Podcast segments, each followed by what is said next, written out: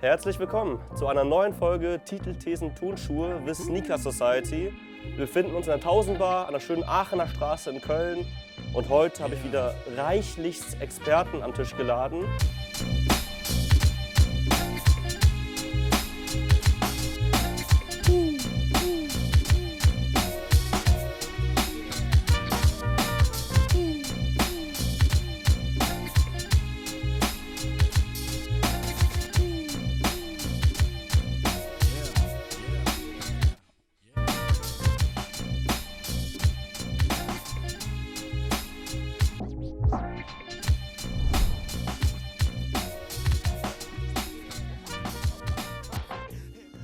Alle sich wohlfühlen, würde ich sagen, wir bringen den ersten Kranz Kölsch mal rein, damit wir mit diesem schönen Stammtisch beginnen können. Dankeschön. In diesem Sinne, Prösterchen, cool, dass ihr da seid. Prost, Prost, Prost. Cheers, Cheers. Shoutout Gaffelkölsch. Ah, ich würde sagen, wir fangen direkt mal mit einem freudigen Thema an. Wir haben beim vorletzten Stammtisch im Juka über Kollaborationen geredet. Was sind gute Kollaborationen? Wer macht die überhaupt? Und es ist öfter ein Name gefallen, nämlich der FU Store. Und eben dieser Store bringt nur noch eine neue Kollabo raus mit Saucony. Und da würde ich gerne den Ball an dich weiterspielen, Sebastian. Das gute Stück steht da vorne. Magst mal auspacken und so ein bisschen präsentieren, was es damit auf sich hat? Äh, genau, wir ähm, bringen demnächst eine neue Kollabo raus mit Saucony. Und ähm, das Thema ist hier, wie ihr alle sehen könnt, das Thema ist das Goethe-Museum in Düsseldorf. Vielleicht, ich kann es ja mal Ja, gib mal rum, genau. rumgeben. Ist nicht eine Größe, genau. ähm, das Goethe-Museum befindet sich so circa 500 Meter vom FU Store entfernt. Und für uns ist halt immer wichtig, irgendwie den lokalen Aspekt mit aufzugreifen.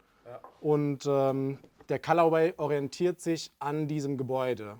Genau, das äh, Gebäude ist im 18. Jahrhundert entstanden und seit, dem, seit 1953 ist es äh, das Goethe-Museum. Hat irgendwie 50.000 Schriften, Handschriften von Goethe. Genau, wir haben versucht, so ein bisschen die Architektur und die Farben halt auf den Schuh zu bringen. Mit halt ähm, ein bisschen dem Goethe-Aspekt, zum Beispiel hier den Scherenschnitt. Dann haben wir Zitate drauf, äh, Premium-Materialien, genau. Von der Architektur, ähm, also wenn man sich den Schuh anschaut, ist ja dieses Lachsfarbene sehr, sehr omnipräsent. Wo findet man das am Goethe-Institut wieder? Ich war da Das. Goethe-Museum ist Oh, Museum, sorry. komplett Lachsfarben, beziehungsweise halt in diesem Rosé. Und äh, hat eigentlich mehr Lachs und äh, die Türen sind weiß. Dann äh, ein bisschen Beton halt in der Farbe, genau. Und äh, davor ist noch so ein Riesenbuch, wo ein Gedicht von Goethe drin ist. Genau, aus Beton, Metall. Ich weiß gerade ehrlich gesagt gar nicht. Was kannst du uns zum Packaging sagen? Was ist da alles mit dabei? Genau, beim Packaging äh, haben wir einmal dabei einen Bookmark, ein Lesezeichen. Dann kommen da zusätzlich noch Laces und äh, ein Ölgemälde von Goethe himself. Ach, der hat das gemalt? Genau, der das gemalt. Korrekt von ihm. Goethe war halt schon im äh, 18. Jahrhundert ein Sneakerhead. Und immer am FU Store eingekauft hat. So 300 sieht's Jahren. aus. Äh, Der hat uns halt inspiriert. Ne? So sieht's aus. Wann kommt der Schuh raus? Der Schuh kommt am 14. Oktober. Genau, wir machen wir halt erst einen Insta-Release und dann äh, einen Online-Release, genau, also ein Raffle, Ja. genau, unser Raffle-Tool. Äh, damit wir halt auch allen Leuten die Chance geben, weltweit den Schuh zu erwerben. Ja.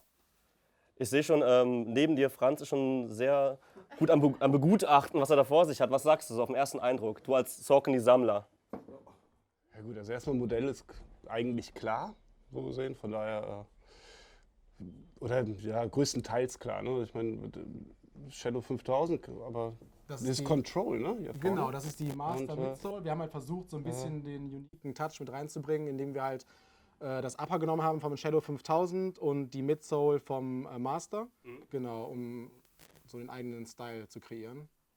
Was auch nicht ganz leicht gewesen ist, weil man halt vorher nicht weiß, wie der Schuh in echt aussieht, weil es gibt halt viele Fusionen, die halt nicht passen, aber bei dem hat es halt echt super gepasst und deswegen haben wir uns dazu entschieden, das halt zu machen, weil es halt, glaube ich, auch vorher keiner gemacht hat bis jetzt. Also seid ihr die Ersten, die so ein Hybrid äh, gewagt Genau, haben? Richtig, Okay. ja.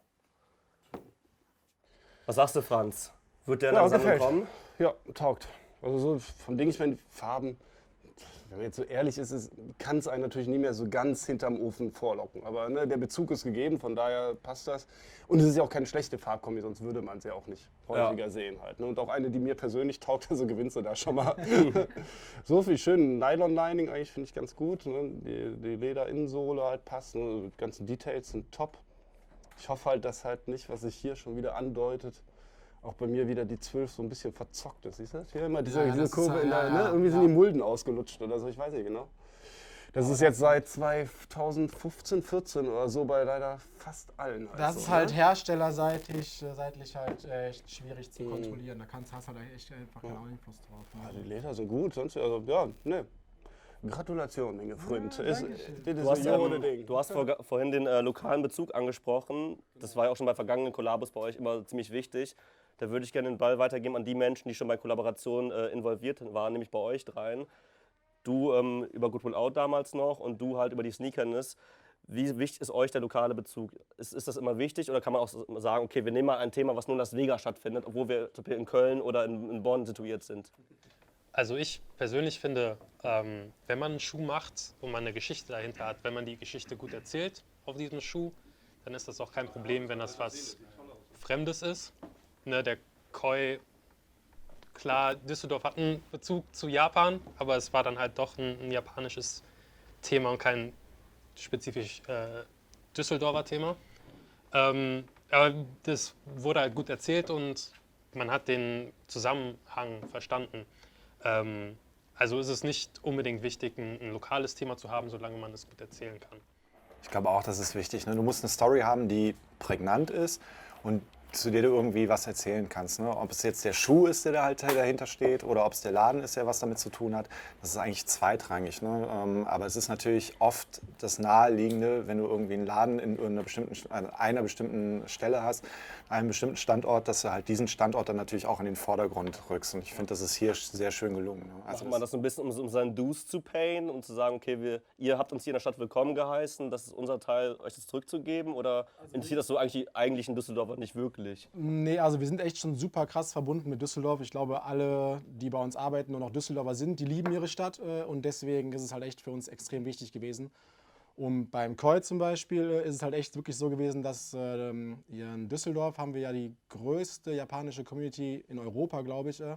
Und das sind halt direkt die Leute, die bei uns vor der Haustür sind. Und das ist halt auch ähm, beim Lecoq zum Beispiel war es so, da war die Tour de France, das lag halt auf der Hand, dass wir halt dann einen Schuh zu der Tour de France gemacht haben.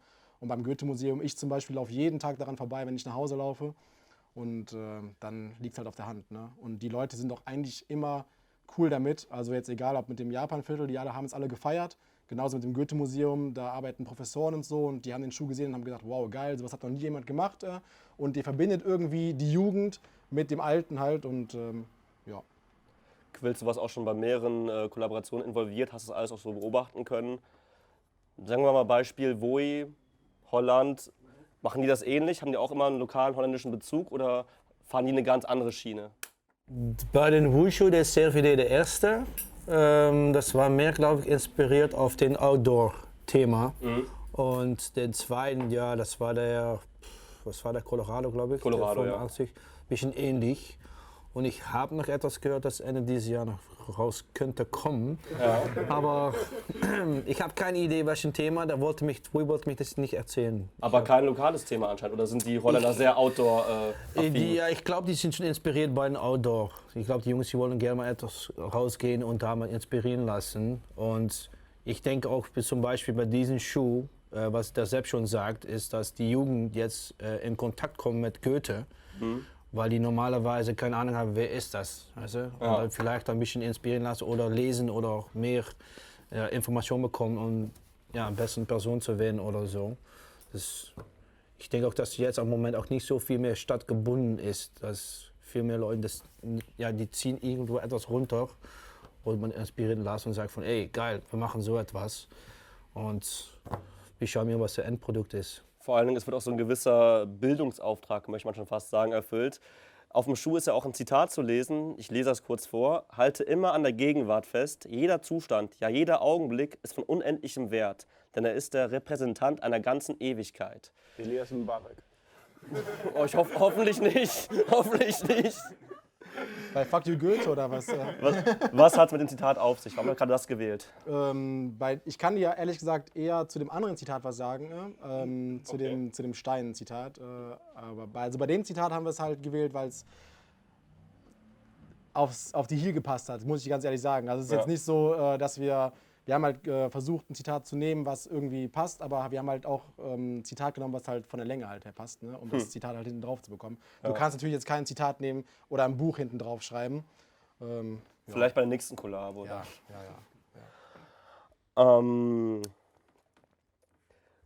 wenn wir schon bei dem Schuh sind, würde ich auch gerne noch mal das Drumherum anschauen. Da war FU bisher auch mal ziemlich groß. Also das, die Geschichte, die um einen Schuh erzählt wird, wird auch über das Packaging erzählt, über Kunst, über Illustration. Und da bist du halt auch eigentlich immer ein sehr wichtiger Mensch, Quills. Wie wichtig ist das Drumherum um einen Schuh? Sagen wir mal, ich mache einen Schuh, der solide ist. Wie wichtig ist dann das Packaging, die, das Artwork dazu, also alles das, wo, wo du dann eventuell ins Spiel kommst? Das macht etwas, etwas mehr speziell, weil wir sind schon verwöhnt am Anfang wie den ersten Kollabos mit Atmos, weißt du, den Safari-Schuh oder die Pata-Geschichte mit den äh, Essex-Tüte dabei.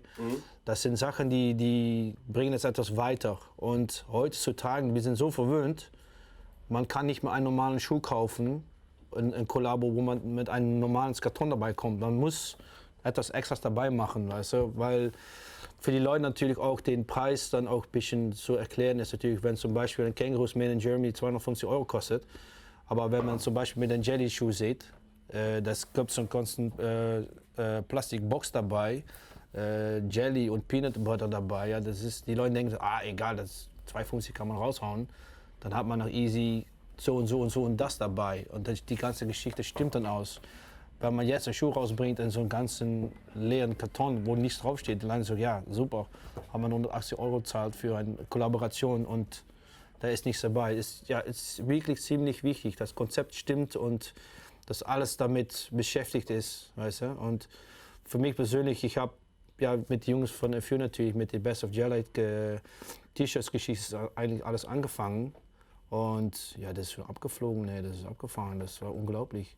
Dass Leute da schon auf, auf Ebay die Shirts hinstellen für 80 Euro. oder Was ist, das ein, so. Was ist das für ein Gefühl, wenn du ein Shirt designst und äh, Typen kaufen das, um es zu resellen? Wenn du das dann siehst und dann. ziemlich witzig, muss ich sagen. Das ist, es nervt ein bisschen natürlich, aber im Endeffekt, das ist jetzt ein, ein Ding, was jetzt passiert. Früher kauft man etwas zum, zum etwas Persönliches, man zieht es an, weißt du, und für mich persönlich, ja, ich resell auch ein bisschen, aber es sind Sachen, die ich nicht mehr brauche. Resellst du eigene Shirts? Das, das, das, das, ja, Schnipp, schnapp, das schneiden wir Nein, raus. nein, nein, nein, nein, nein, ich hab, ja, nee, ich wollte noch etwas machen damit. Ich habe noch einzige Sachen zu Hause liegen, wo ich eigentlich so ein bisschen reseller wollte, aber damit äh, zum Unterstützung für ein, ein, ein Charity oder so, weißt du, nicht für eigenes Gewinn.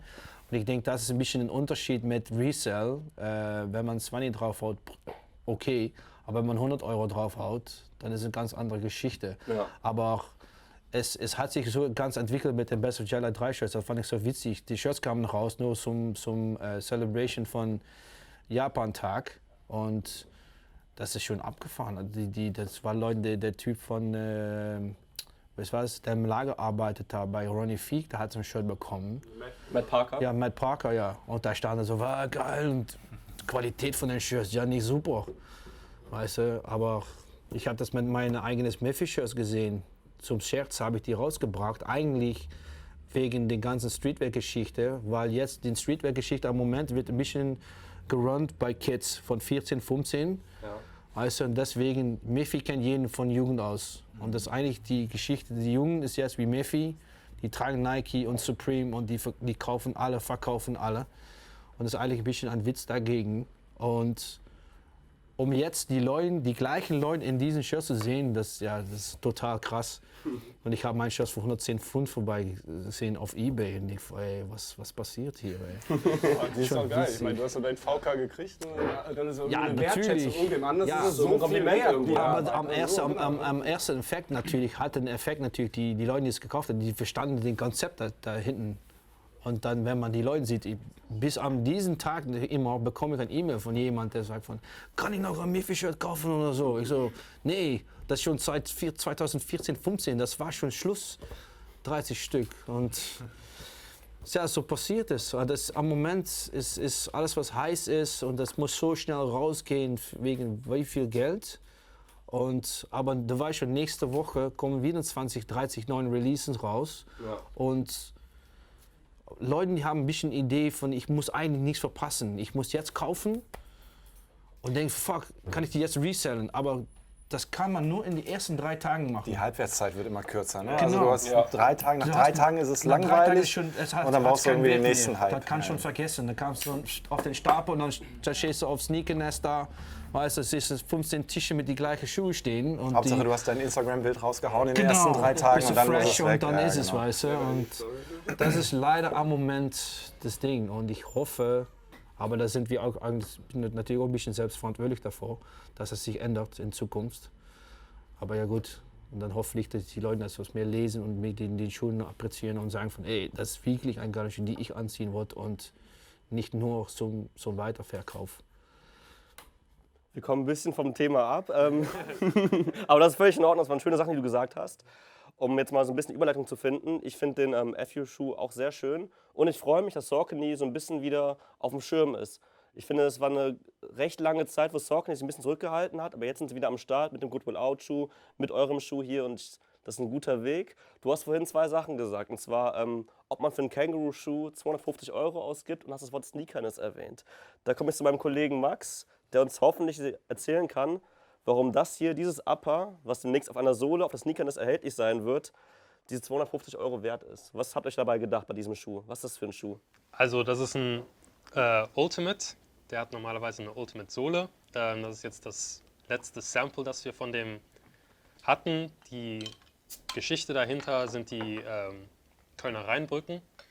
Ähm, also in Köln gibt es sieben Brücken, die Ein lokaler Bezug also. Genau, das, ähm, das war mir halt sehr wichtig. Ähm, wir haben lange überlegt, was wir machen können. Ähm, da gab es verschiedene Ideen und ich wollte halt wirklich was Lokales haben. Und äh, es gab halt die Geschichte mit den Rheinbrücken in Köln. Es gibt halt sieben Stück. Vier davon werden von der Stadt Köln betrieben und sind in einer eigenen Farbe angemalt, die sich Kölner Brückengrün nennt. Ähm, und die drei anderen sind auch grün, aber nicht in dem spezifischen Grün. Und was hat dieser Schuh jetzt mit diesen Brücken zu tun? Genau, also wir haben das Grün hier, ähm, wir haben das Blau für den Rhein, das Braun, das sollte an den Rost angelehnt sein, ähm, weil die Brücken alle marode ich sehe sind. so ein bisschen auch so eine komplette 3M-Zunge. Genau, Also also Lass das, mich raten, wegen den Blitzern. genau. Ähm, ja, auf den Kölner Rheinbrücken gibt es ganz viele Blitzer, weil die Leute zu schnell fahren. Sie die fahren immer Brücken- zu schnell, werden dreimal auf einer Brücke geblitzt, selber Ja. schuld. Ja, nee, und ähm, wir haben da, ich habe da wirklich überlegt, was kann ich mit einem Känguru-Schuh machen, damit der 250 Euro wert ist, weil das schon eine Menge Geld ist. Ja. Ähm, und nicht jeder, also es ist halt nicht jeder FU, der halt ganz viele Leute anzieht und ähm, die sich dann halt die 250 Euro für einen Schuh ausgeben. Ähm, und deswegen habe ich dieses lokale Thema, weil das nicht nur in der Sneaker-Szene interessant ist, sondern wenn, keine Ahnung, der Kölner Stadtanzeiger darüber was schreibt, dann denkt sich auch jemand, boah, geil. Äh, So Sneaker, da hätte ich auch Bock drauf. ja, genau. Ja. Ne? Und das ist halt ein, ist, für mich ist das ein, geil. ein Kölscher Schuh. Äh, und das, ja, das war mir halt sehr wichtig. Ähm, ich habe auch versucht, viel mit Extras zu machen, Mhm. mit dem Karton auch. Also ich wollte nicht, dass der in einen normalen Kangaroos-Karton kommt, weil es sind halt 250 Euro, da soll schon was Schönes bei sein. Kannst du uns da schon ein bisschen was zu erzählen zum Packaging?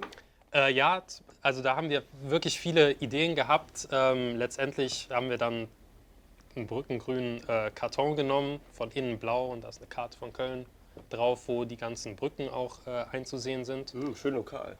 Ja, wie gesagt, also es sollte wirklich ein, ein lokaler Schuh werden, der dann auf der Sneakerness in Köln erscheint.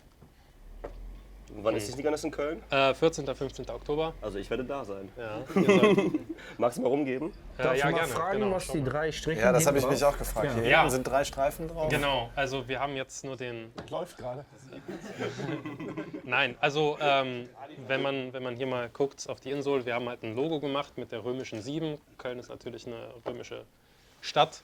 Ähm, die römische 7 für die sieben Brücken, 3 für die drei Brücken, die nicht im Kölner Brückengrün sind. Und auf dem anderen Schuh ist dann eine 4 drauf für die vier Brücken. Ja. Es gibt noch ein, es wird noch ein Video dazu kommen, wo das alles erklärt ist.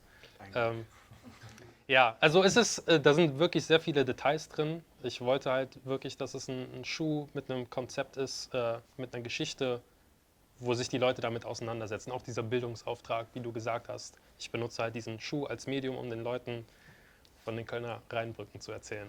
So viele Leute Ich denken. finde das ganz interessant, so mit diesem Bildungsauftrag, Ja. diese Geschichte. Nee, also Ja, das, es ist ich halt eine finde- Möglichkeit, jemandem etwas Man hätte es auch einfach machen können, sagen können, komm, wir machen Kölner Karneval oder machen den Dom oder machen Rot-Weiß. Ich- Deswegen finde ich die Lösung eigentlich ganz Sehr gut. naheliegend. Ne? Also Aber du, du brauchst im Prinzip diese, diesen Bildungsauftrag ja nicht. Ne? Also du brauchst eine Story, aber als allererstes brauchst du einen Schuh, der geil aussieht. Ja, ja. Dann kann die Story sein, wie auch immer du willst. Ne? Also Ja, also da frage ich mich ich könnte mir auch bei dem Saucony noch eine andere Geschichte vorstellen zum Beispiel. Aber ne, ist, äh, Ist immer so die Frage, was war zuerst, der Schuh oder die Geschichte? Ich glaube, bei manchen war es wirklich sogar andersrum. So, ja gut, ja, das ist jetzt wie ein, Käsekuchen. wie ein, no front, no front.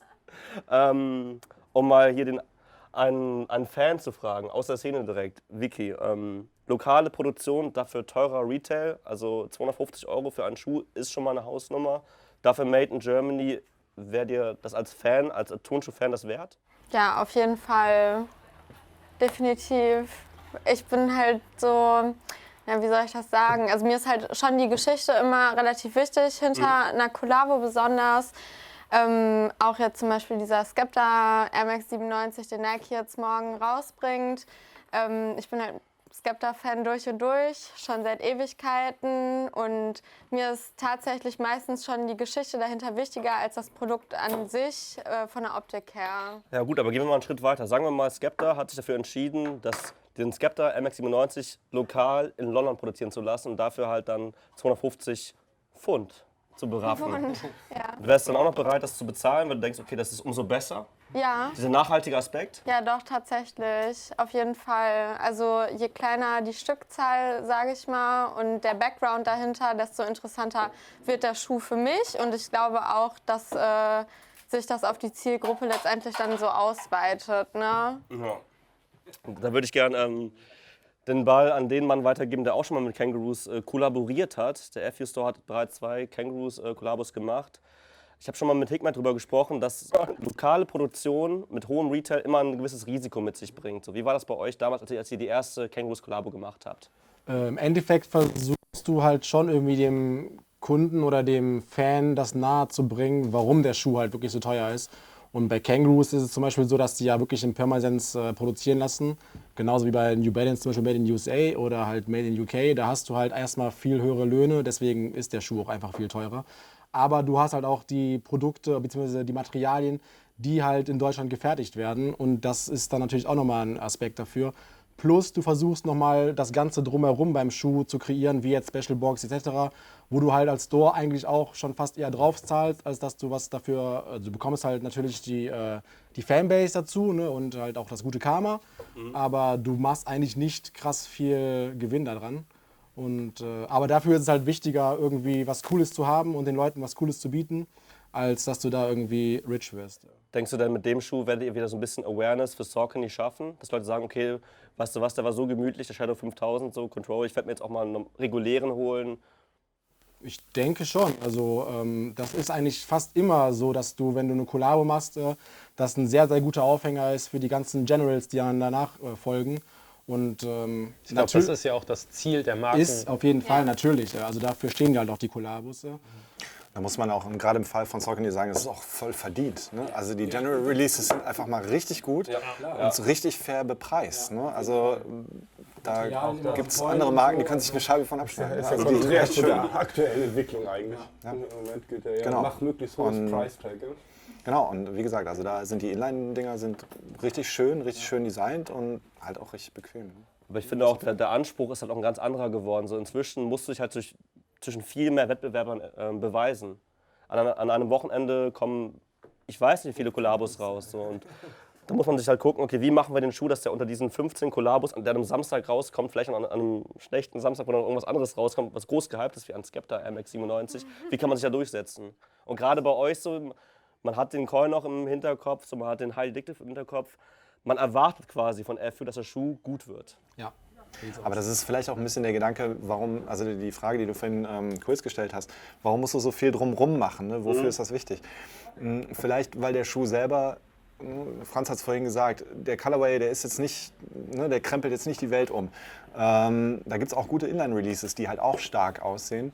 Und da willst du dich natürlich von denen alleine schon mal absetzen. Du kriegst zusätzlich zu den 15 Kollabos, die dieses Wochenende rauskommen, kriegst du jede Woche einen, einen Wust von 50, 60 Paar neuen Schuhen, markenübergreifend ähm, wo die Leute einfach nicht mehr so richtig durchblicken. Und da ist natürlich dann, ne, die wenigsten achten hinten auf das Logo, die achten auf die Limitierung und halt auf das, was kriegst du noch on top. Und das ist dann das Highlight natürlich. Ne? Weil das ist ja die Frage immer, über, über welche Kunden wir uns unterhalten hat. Also wir achten dann vielleicht eher auf Details, aber ich sag mal, die ganz große Masse und so, ne, das ist ja eh nochmal eine ganz andere Käuferschicht halt, die, die ja ganz anders vorgeht. Und umso wichtig, ja, ja, aber jetzt für das Brand Saucony halt. Und da ist es halt, finde ich, wichtig, halt sich überhaupt so eine Awareness zu erarbeiten, damit man überhaupt dann so sein Nischenpublikum dann auch womöglich kriegt. Also die Leute, die sagen, ey, ich bin jetzt noch ein Saucony-Fan, finde ich irgendwie geiler als alles andere halt, so muss ich.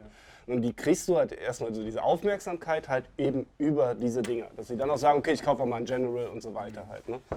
Und das ist ja eigentlich die, die, die wichtige Aufgabe. Und deswegen nutzen, glaube ich, die Brands, die Stores und die Stores die Brands. Das ist so, so ein gegenseitiges Ding halt im Endeffekt, um sich da so ein bisschen zu pushen, also die, die gegenseitigen Käuferschichten halt eben äh, zu finden und anzusprechen. Klar, am Ende profitieren alle. Ne? Man darf, Im Idealfall. Man darf, man darf auch nicht vergessen, dass das Ding eigentlich schon äh, 2015 geplant und entstanden ist.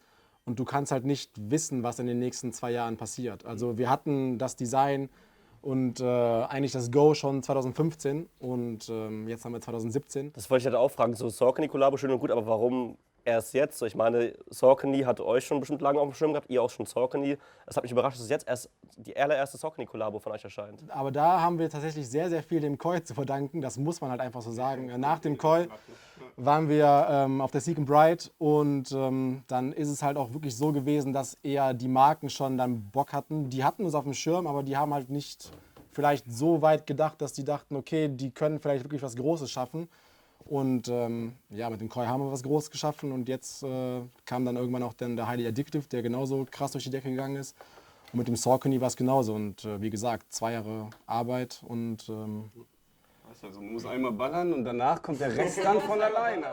Nach dem Koi die Sinnflut, genau. Ja, aber ist doch klar. Ich, ich meine, selbst der, der letzte, was weiß ich, ENA oder wie immer äh, dann heißt im Hintergrund, Trend Scout, In Brand, Internal, whatever, ne, weiß danach so, oh, hier, ey, Phew, hast du gesehen, was die gemacht haben? Da müssen wir jetzt auch mal einen Schuh irgendwie mit denen machen. So, geh mal hin. Genau, auf einmal, auf einmal, ist, auf einmal ist die Bildzeitung da, auf einmal ist das Fernsehen da. Eine Woche lang wird vor dem FU-Store gecampt.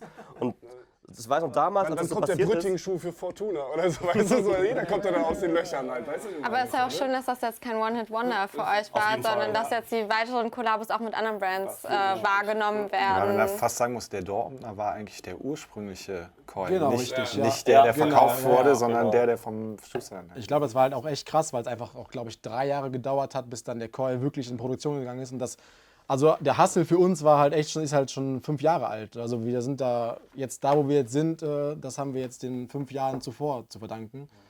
Und ähm, dann war es halt, also eigentlich im Endeffekt ist es nie leicht, weil du musst es ja irgendwie trotzdem den Marken beweisen, dass du es kannst. Äh, und, oder auch gewillt bist, etwas zu machen. Und die können auch genauso gut sagen, nee, wir haben doch keinen Bock, ihr habt uns das äh, Design geschickt und wir finden es kacke. Aber deswegen versuchen wir so viel Zeit und Liebe da rein zu investieren, dass dann sowas entsteht und dass die Marken eigentlich schon fast keine andere Wahl mehr haben, als zu sagen, boah, ist das geil, wir müssen das machen. Ne?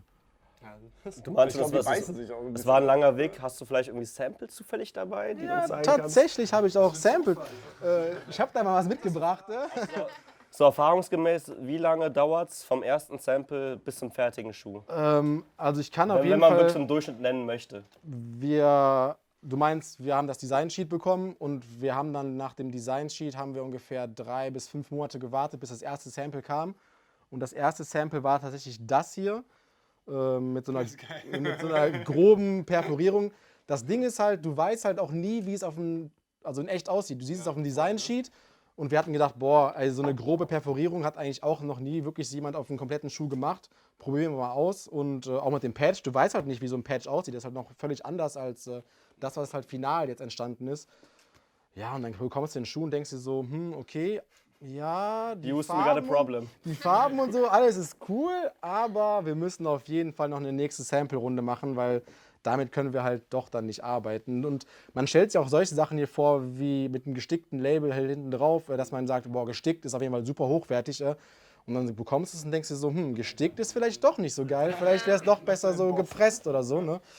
Ja, und dann hatten wir halt dann die zweite Sample-Runde, wo wir, genau, wo wir dann halt auch schon das Patch geändert haben, wo wir die Perforierung komplett geändert hatten, wo wir auch dann schon das Zitat hinten drauf geändert hatten. Dann haben wir auch hinten schon ähm, das gestanzt, haben dann uns für so einen Filz entschieden, aber haben dann auch festgestellt, dass das Filz vielleicht doch nicht so cool ist, weil es äh, in der Verarbeitung sehr, sehr schwierig ist und es dadurch halt so ein bisschen unsauber wirkt und du willst halt keinen Schuh haben, der unsauber ist. Also es ist halt heutzutage echt schon, alle gucken nach Kleberesten und äh, hängt da irgendwo ein Faden raus und keine Ahnung, wenn dann sowas, Was war denn die Idee bringst- hinter dem Filz? das Also, Filz war eigentlich echt nur so ein Material, also versucht ein Material irgendwie zu wählen, was halt ein bisschen außergewöhnlich ist.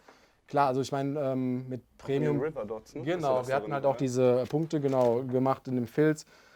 Ja, du weißt es halt vorher nicht, ne, ob es halt cool ist oder nicht. Und ähm, ja, ich bin froh, dass wir uns für dieses Ist Pixel. es zufällig, dass diese Farbe ein bisschen ähnlich aussieht wie den Highly Addictive?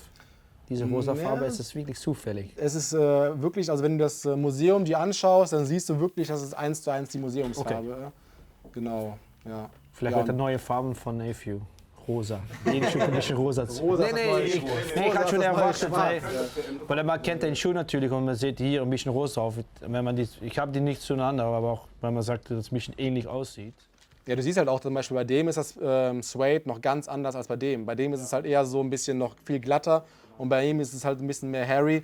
Und äh, wir hatten auch noch ein viertes Sample, was aber sehr nah an das Sample raus, rankommt, wo wir aber gesagt haben, so wir wollen noch mal versuchen, Saucony irgendwie so das letzte bisschen Premium Suede herauszukitzeln. Und dann haben wir halt wirklich das äh, Premium Suede dann auf dem letzten finalen Sample bekommen und haben dann gesagt, okay, so kann es stehen bleiben mit den Zitaten, mit dem Patch, mit, den, mit der Insole.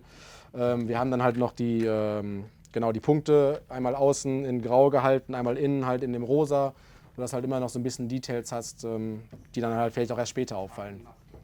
Genau. Also wenigstens die richtigen Knöpfe gedrückt. Ich will gerade eigentlich ein bisschen zurückgehen nach der vorigen Frage mit Kollaboration. Früher, was heißt früher, äh, 80er, 90er Jahren, das war eigentlich eine Kollaboration, kam eigentlich raus, wenn ein Laden ziemlich gut Verkauf hatte. Okay. Weißt du, wenn Nike einen Laden hat, wie Atmos zum Beispiel, die verkaufen ziemlich gut Beams, die Japan, die verkaufen gut. Und dann kam der Kollabo. Ich habe jetzt eine Idee, dass jetzt umgedreht ist. Dass die Kollabo quasi dir hilft, Ja. mehr zu ver abzuverkaufen. Genau, dass jetzt eine Marke sagt, von, wir bringen eine Kollabo raus und dann kommt die ganze Inline-Geschichte damit. Ja. Was auch eine Idee dazu. Ich würde das, ich würde da nicht ganz zustimmen, weil ich, ich sehe ja, was für Kollaborationen bei welchen Läden sind. Und die etablierten Marken suchen sich halt schon etablierte Stores. Also Stores, die für was stehen, wo man schon weiß, wo die Reise hingeht. Ich glaube auch, ähm, also wenn man jetzt mal wirklich die Big Player nennen möchte, Adidas und äh, Nike, die würden jetzt nicht mit einem, mit einem komplett neuen Store eine Kollabo machen, weil die nicht wissen, wofür der Store, Store steht. aber Nike hat ja mit, ähm, also die Nike Lab Sachen zum Beispiel, da haben die sich ja auch immer Leute rausgesucht, die man vielleicht nicht so kennt, um, damit die einfach etwas Neues dazu bringen. Und bei den Stores, da gab es ja die Collab mit dem Store aus Toronto, den ich beim Namen nicht kenne, weil ich den Store nicht kenne. Livestock. Das, ja, kann, Livestock, ja. ja. Das war aber auch eine ganz kleine Geschichte, kam glaube ich nur in Kanada raus. Und Ja. in Kanada hat, glaube ich, Livestock ein anderes Standing als Ja, hier Ja, in die sind drüben Köln. relativ Das ist so der groß. Okay. Big Player da, glaube ich. Ne? Ja, die haben keine Konkurrenz. Also ich, Nee. der Name sagt mir auch was, habe ich auch schon gehört, aber ich, ich konnte mich halt an den Namen nicht erinnern und trotzdem hat Nike mit denen kollaboriert. Das ist, äh, Ja. Und aber Livestock ist Deadstock, die gibt es ja schon seit tausend Jahren. Ne? Die sind echt super etabliert und die waren richtig groß immer. Also das ist schon ein großer Laden. Naja, man kann nicht alles wissen, Max. ja, genau. Um dieses Thema ein bisschen abzuschließen, ähm, ich finde beide Schuhe gelungen. Da haben sich beide Parteien wirklich Mühe gegeben. Der Saucony kommt am wievielten raus? Am 14. Oktober, Okay, in Store First, genau. und dann der restliche Genau, bestimmt online. Ja. Der äh, Kangaroos kommt auf Sneakerness Köln. 14. 15. Oktober. Wie viele macht ihr dann? Äh, es wird insgesamt 150 Stück geben. Ähm, wir geben die an fünf Stores in Deutschland ab und der Rest, den gibt es dann auf der Sneakerness. Kann man Äh, schon die Stores benennen oder ist das noch nicht spruchreif? das ist noch nicht spruchreif. Okay. Gibt es so einen Shuttle-Service von, von zu Sneaker? kaufe ich ein, da kaufe ich Holt er noch Asphaltgold ins Boot oder so? Die machen das auch. Vielleicht können wir das ja auch zusammen machen. Ab welcher Größe wird es die geben? Äh, die gibt es ähm, ab 39 äh, bis äh, 47. Bei uns bis äh, von 36 bis, ich meine auch 47. Okay. Ja. Das freut mich sehr zu hören. 47? Die kleinen Größen sind auf jeden Fall die, Genau. die immer äh, am schnellsten weg sind, weil die gibt es halt echt am seltensten. Ne? Ja. Ich habe gesehen, ihr habt schon ein paar von euren Gaffelgläsern geleert, aber ihr habt noch gar nicht Frangelico probiert. Das ist ein gutes Stichpunkt, Stichwort, um Frangelico jetzt mal reinzuholen, um mal das Sneaker-Quiz einzuläuten. Frangelico bitte, es ist Sneaker-Quiz-Time. Dankeschön. Lutz? Ah. Fast, fast.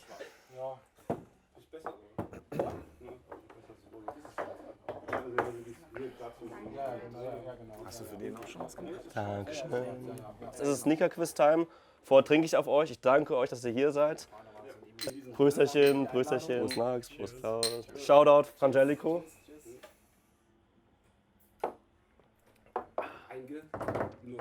Sehr gut, sehr gut. Okay, Sneaker-Quiz. Für die Leute, die es noch nicht äh, gesehen haben und die Regeln nicht kennen. Es gibt ähm, immer Fragen, Multiple Choice. Wenn kein Multiple Choice ist, sage ich das schon. Ihr könnt die Fragen selber beantworten. Ihr könnt einen von den Jokern nehmen. Ihr könnt welche von davon nehmen. Du kannst, ja, ihr könnt irgendeinen nehmen. Du kannst auch ihn fragen, du kannst ihn fragen, du kannst jeden fragen. Das Ding ist, wenn der Joker es auch nicht weiß, dürft ihr beide noch einen leckeren von Jellico trinken. Wenn der Joker es weiß, muss keiner trinken. Wenn er selber weiß, auch nicht trinken. So einfach sind die Regeln. Ich würde sagen, wir fangen einfach mal bei Victoria an. Na klar. Ladies first. Und zwar passend zum heutigen Thema. Ähm, wofür steht das Wort Saucon? Also von Saucony Saucon. A. Lodernde Flamme. B. Schnell fließender Fluss. C. Erde. Ja, Vicky, du hast auf jeden Fall ein paar äh, Saucony-Experten hier am Tisch. Eventuell weiß es jemand. Ich möchte niemanden angucken, aber eventuell weiß es jemand, falls du es selber nicht weißt. Darf ich einen Joker ziehen? Du darfst natürlich einen Joker ziehen. Ansonsten müsste ich nämlich jetzt raten. Dann nehme ich doch den Sebastian. Aber ich meine, Ich nehme nicht den Saucony-Sammler, ich nehme den Review. ich mein, es war B, das mit dem Fluss. äh. Ist richtig. Okay, Gute Wahl, das hätte ich gute auch Wahl. geraten. Aber- Das Logo ist der Fluss und die drei Dinger sind drei Steine. Genau. Haben wir wieder was Das habe gelernt. ich auch mal irgendwann gehört. Sehr gut. Nun die Frage für dich. Kendrick Lamar hat Reebok verlassen, um zu welcher Brand zu wechseln? A. Adidas, B. Nike, C. Puma. Nike. Ist richtig. Nächste Frage geht an Franz. Oh, die ist fies. Das kann man eigentlich nur erraten. Wie viel kosten die teuersten Vans bei Flight Club? 450 Dollar, 890 Dollar oder 1250 Dollar? Ich wüsste nicht, welcher. Ich wüsste auch keiner, welcher 400 wäre. Das war- Ich ich nehme mal- nehme jetzt mal die, die goldene Mitte. 98 klingt doch so geil krumm. Gib mir bitte dein Pinchen. Es sind 1250 Dollar für den Fear of God Fear of Vans God. Era. Ja, das hätte ich beantwortet. Die Kids lieben den, was soll ich sagen? Mein Gott. Naja, man kann nicht alles wissen, ne? Viel Geld für Ziegenkäsefüße. Ja, Prüsterchen. Ich merke, du magst Ja, wenn es denn sein muss. So. Okay, Quiz, das ist, das ist für dich. Zitat, pass auf. Eine schön geschnittene Baumwollhose kann schöner sein als ein umwerfendes Seidenkleid. Wer hat das gesagt? Alexander Wang, Yuji Yamamoto oder Rick Owens? Ich sag nochmal. Eine schön geschnittene Baumwollhose, Cotton Pants, kann schöner sein als ein umwerfendes Seidenkleid. Wang, Yamamoto oder Owens?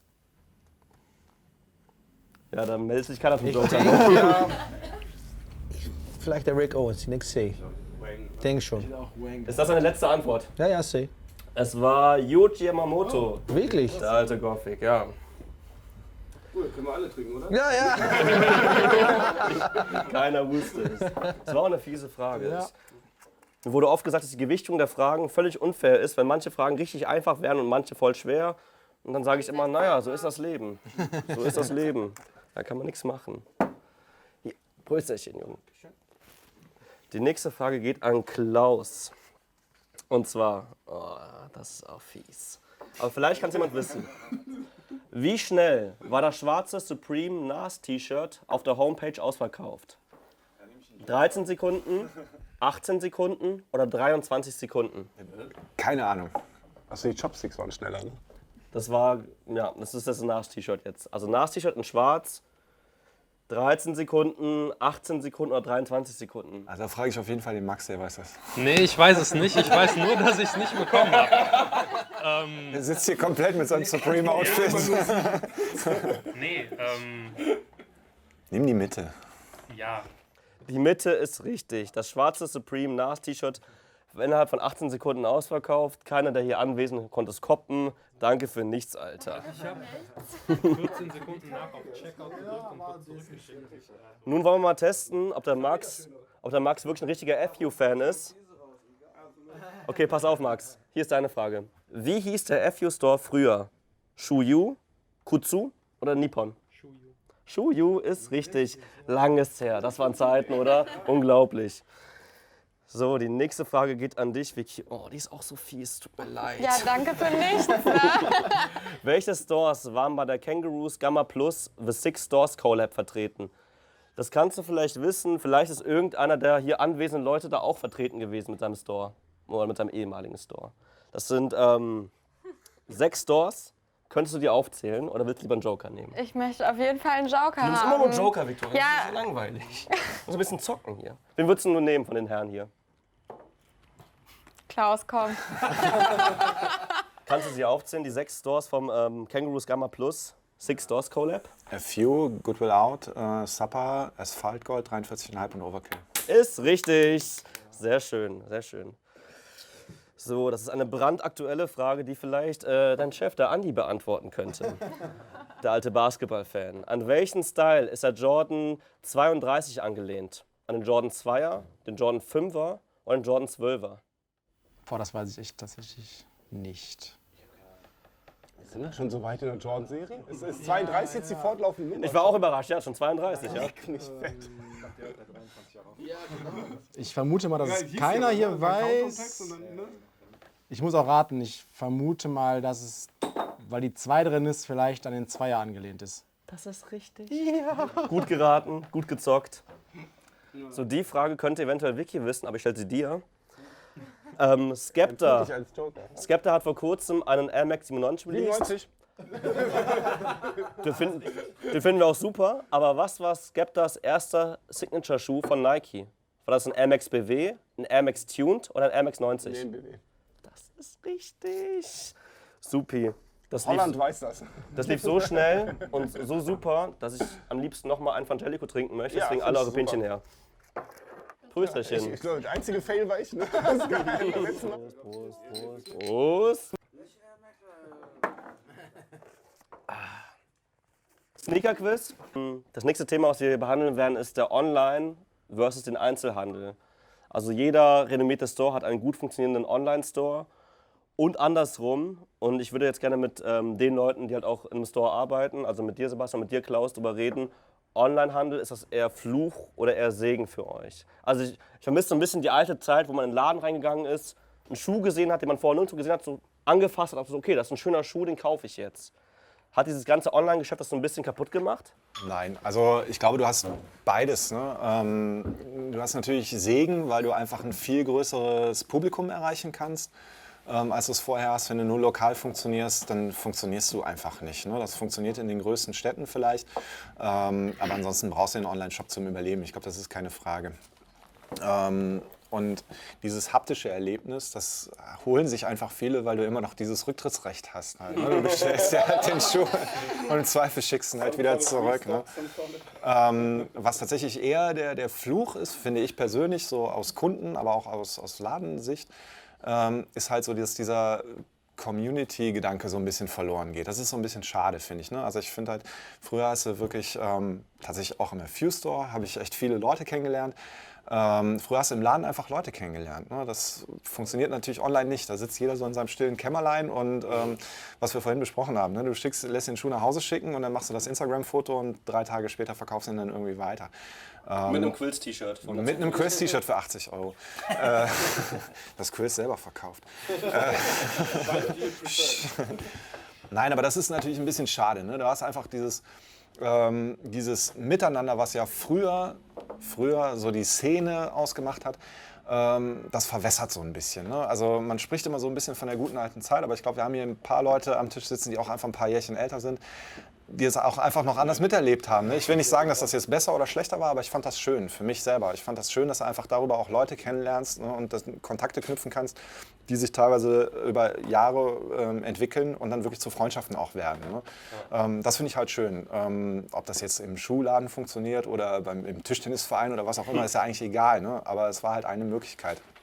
Und ich habe so das Gefühl, dass das jetzt zurückgeht einfach, ne? dass das nicht mehr so funktioniert wie früher, dass so die Leute in einer Stadt nicht mehr so miteinander irgendwie arbeiten, sondern halt eher so ein bisschen verstreut sind und jeder macht so ein bisschen sein Ding und das finde ich halt schade. Ne? Also das finde ich halt schön, wenn du da als Store die Möglichkeit hast, da die Leute zusammenzubringen ähm, und zu sagen, wir machen irgendwie was gemeinsam. Wir haben alle eine Gemeinsamkeit zumindest, ne? das sind nämlich Schuhe und ähm, darüber kann man sich irgendwie so ein bisschen verknüpfen ne? und auch austauschen. Das finde ich eigentlich ganz cool. Ist das etwas, das du in deinem Laden dann machen willst, dass die Leute wieder in den Laden kommen? Oder weißt du schon, ohne Online funktioniert das eh nicht? Ich muss Nochmal kurz für die Zuschauer, der Klaus äh, macht einen neuen Laden auf in Bonn. Genau, Akribik. Akribik. Ähm, machen jetzt im Oktober irgendwann auf, äh, je nachdem. ähm, nein, ist noch nicht ganz spruchreif. Aber ähm, nein, also ich will das natürlich versuchen, klar, weil mir als Kunde das einfach fehlt, so dieser Gedanke. Ähm, ich will schon versuchen, das als Laden auch irgendwie zu fördern und versuchen, die Leute irgendwie ranzuholen. Ähm, klar ist es auf der einen Seite eine Kundenbindung, aber auf der anderen Seite, und das ist für mich eigentlich der, der schönere Gedanke, ist es halt, ähm, ich will die Leute kennenlernen, die bei mir einkaufen. Ne? Ich will wissen, was das für Menschen sind und ich will mich mit denen irgendwie beschäftigen. Ne? Und die sollen auch wissen, wem sie die Schuhe abkaufen. Wenn die mich für einen Arschloch halten, warum sollen sie denn bei mir einkaufen? Ne? Das müssen sie nicht machen. Also von daher finde ich es ganz nett, wenn du da irgendwie die Möglichkeit hast, dich auszutauschen. Dass es ohne Online-Geschäft funktioniert, halte ich für utopisch. Natürlich werden wir einen Online-Shop haben, ganz klar. akribik.com. Aber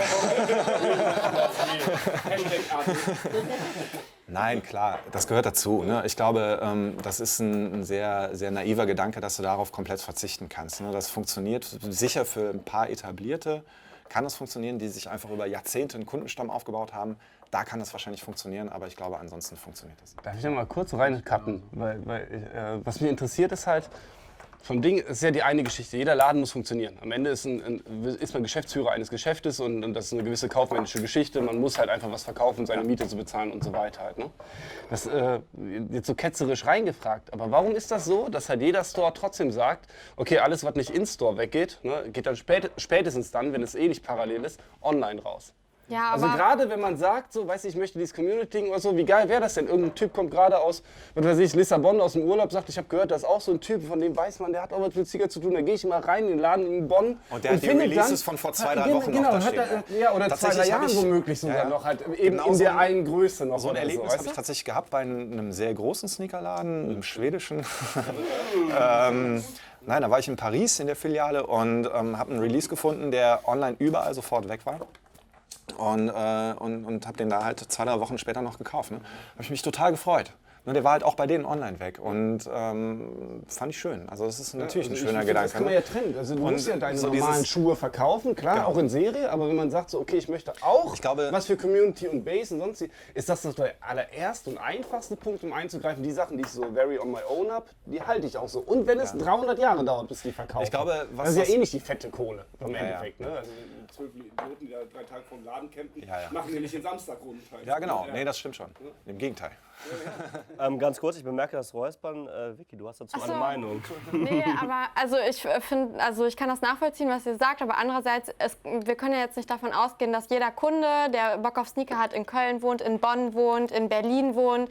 Also es gibt ja auch Leute, die wohnen vielleicht mal ein bisschen außerhalb au- vom Genau, das Dorf, gehört auch wie dazu. auch immer. Um Und ganz kurz Franz auch Frage auch noch mal ganz kurz zu beantworten. Ne? Es gibt zwei Gründe. Das ist der eine, den du genannt hast, warum man das macht. Ne? Dieses, ich verkaufe ihn dann später halt online. Der eine Grund ist halt, natürlich willst du auch die Leute nicht verprellen, die auch irgendwie deine Kunden sind, aber halt in ich will niemandem zu nahe treten, Buxtehude wohnen, ne? Ich wusste es. in Hamburg wohnen.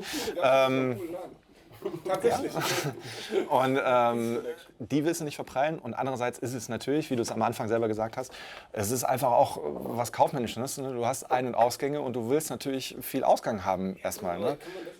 Also ich meine, das ist ja irgendwann wie so, okay, ich möchte meinen Kunden auch eine Behindertentoilette und eine genderneutrale Toilette und sonst, also das jetzt wird total unkorrekt. Also, ist das nicht irgendwann so, ich will für jeden was, irgendeiner kommt aus irgendwoher und der Ja, soll den auch kriegen ja. sollen und so, ja, ey, come on. Wenn er wirklich Passion ist, so, dann fährt er auch dahin. Ich würde dir Weißt ganz kurz mal meine? gerne die, ähm, die Zielgruppe fragen, also auch gerne mal dich, Vicky, und auch dich äh, kurz reinholen. Wo holt ihr eure Schuhe? Holt ihr die online oder holt ihr die in-store? Ähm, ich hole die auf jeden Fall größtenteils online. A, habe ich zuletzt im Einzelhandel gearbeitet, wo ich auch Samstag sehr viel arbeiten musste. Das heißt, ich hatte nicht mal eben die Möglichkeit, äh, ähm, auch in Berlin, wo ich zuletzt gewohnt habe, äh, mal eben zu Overkill oder wo auch immer hinzufahren.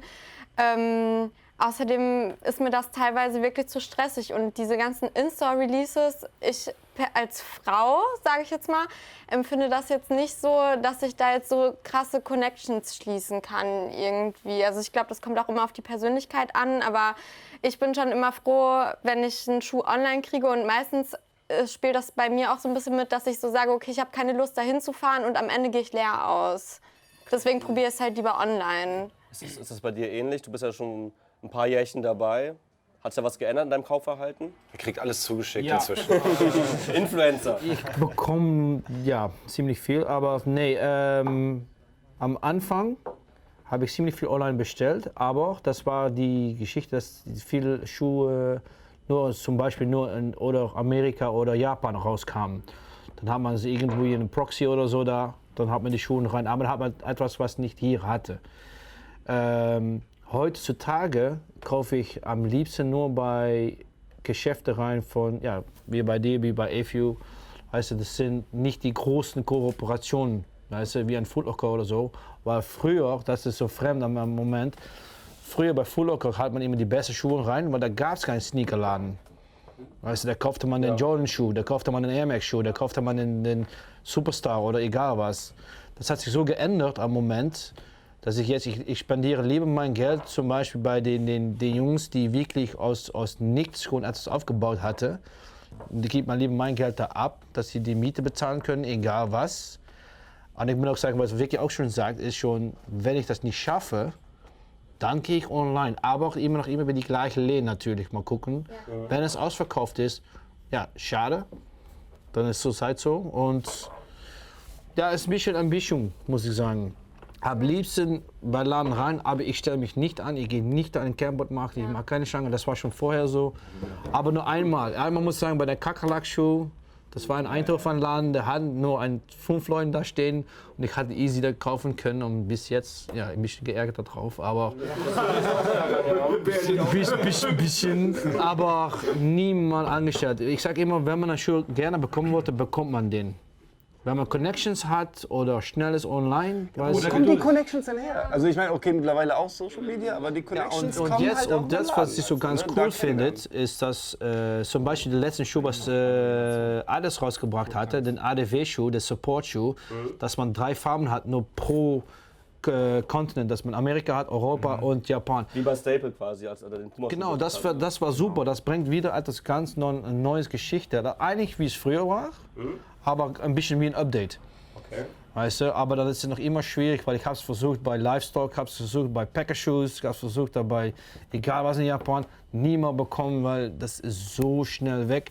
Und dann wieder drei Tage später stehen die online für doppelte Preise, weißt du. Tut mir leid, ja. Und egal, ja, egal, der kauft man nicht, aber der nächste Ding ist natürlich, die nächste Woche kommen wieder 20 neue Paar Schuhe raus, wo man immer etwas aussuchen kann natürlich. Okay, das ist super.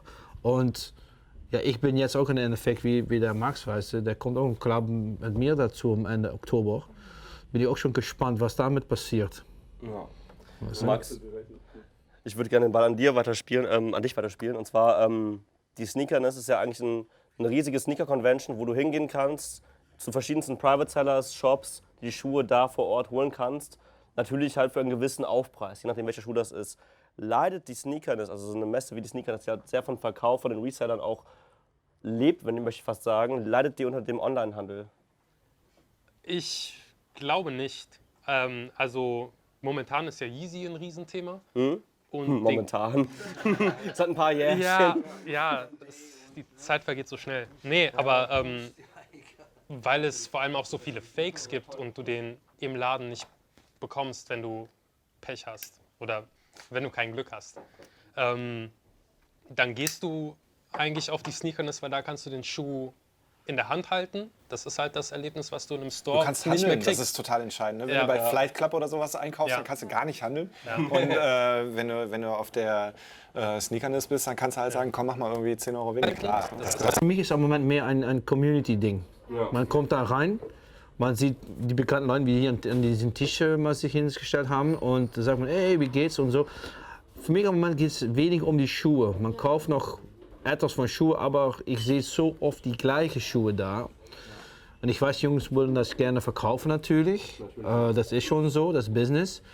Aber Endeffekt, ich muss sagen, ja, wenn man eine Community viel hat und, und sagt, hey, wie geht's und so, das, das baut man wieder weiter. Und dann ab und zu kauft man noch einen Schuh, äh, für so Vintage-Sache oder so. Aber ja, das ist für mich am Moment Sneakerness am besten. Und auch, ja, was ich auch schon vorher gesagt habe, dass man keine Fakes hat. Alles ist schon echt. Das wird schon kontrolliert natürlich bei den Jungs. Die sagen auch, wenn das Fake ist, habe ich schon einmal gesehen, glaube ich, den zweiten Jahr mal in Köln.